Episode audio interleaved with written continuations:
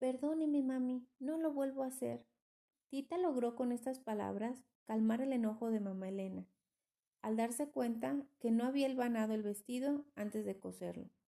Había puesto mucho cuidado al pronunciar el mami en el momento y con el tono adecuado.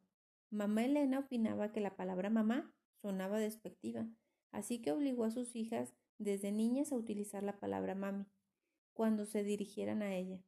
La única que se resistía y no pronunciaba la palabra en el tono adecuado era Tita, motivo por el cual había recibido infinidad de bofetadas.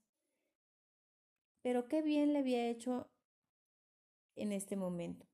Mamá Elena se sentía reconfortada con el pensamiento de que tal vez ya estaba logrando doblegar el carácter de su hija pequeña. Pero desgraciadamente albergó esta esperanza por muy poco tiempo, pues al día siguiente se presentó en casa Pedro Musquis, acompañado de su señor padre con la intención de pedir la mano de Tita. Su presencia en la casa causó gran desconcierto. No esperaban su visita, pues días antes Tita le había mandado decir a Pedro un recado con el hermano de Nacha, pidiéndole que desistiera de sus propósitos. Aquel juró que se lo había entregado a don Pedro, pero el caso era que ellos ya se presentaron en casa. Mamá Elena los recibió en la sala, se comportó muy amable y les explicó la razón de por qué Tita no se podía casar.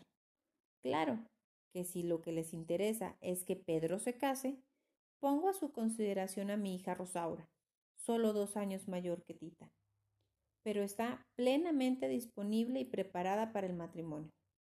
Al escuchar estas palabras, Chencha por poco tira encima de mamá Elena la charola del café y galletas que había llevado a la sala para agajazar a don Pascual y su hijo.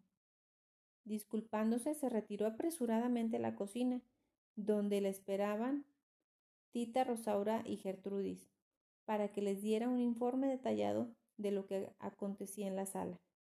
Entró atropelladamente y todas suspendieron de manera inmediata las labores para poner toda su atención en las palabras de Nacha. Se encontraban ahí reunidas con el propósito de preparar tortas de Navidad. Como su nombre lo indica, estas tortas se elaboran durante la época navideña pero en esta ocasión las estaban haciendo para festejar el cumpleaños de Tita, ya que el 30 de septiembre cumplía 16 años y quería celebrarlo comiendo uno de sus platillos favoritos. Ah, sí que no. Su mamá habla de estar preparada para el matrimonio, como si fuera un plato de enchiladas, y ni ancina, porque pues no es lo mismo que lo mismo. Uno no puede cambiar unos tacos por unas enchiladas así como así. Chencha no paraba de hacer ese tipo de comentarios mientras les narraba a su manera claro la escena que acababa de presenciar. Tita conocía lo exagerada y mentirosa que podía ser Chencha, por lo que no dejó que la angustia se apoderara de ella. Se negaba a aceptar como cierto lo que acababa de escuchar. Fingiendo serenidad, Siguió partiendo las teleras para que sus hermanas y nachas se encargaran de rellenarlas. De preferencia, las teleras deben de ser horneadas en casa, pero si no se puede, se encargan a la panadería unas teleras pequeñas, pues las grandes no funcionan adecuadamente para esta receta. Después de rellenarlas, se meten 10 minutos al horno y se sirven calientitas. Lo ideal es dejarlas al sereno toda una noche envueltas en una tela para que el pan se impregne con la grasa del chorizo.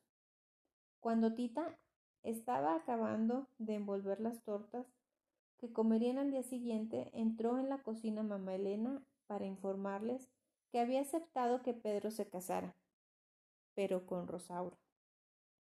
Al escuchar la confirmación de la noticia, Tita sintió como si el invierno le hubiera entrado en el cuerpo de golpe y porrazo.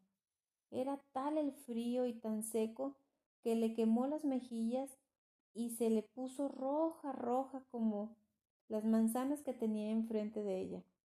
Este frío sobrecogedor la habría de acompañar por mucho tiempo sin que nada lo pudiera atenuar, ni tan siquiera cuando Nacha le contó lo que había escuchado cuando acompañaba a don Pascual Musquis y a su hijo hasta la entrada del rancho.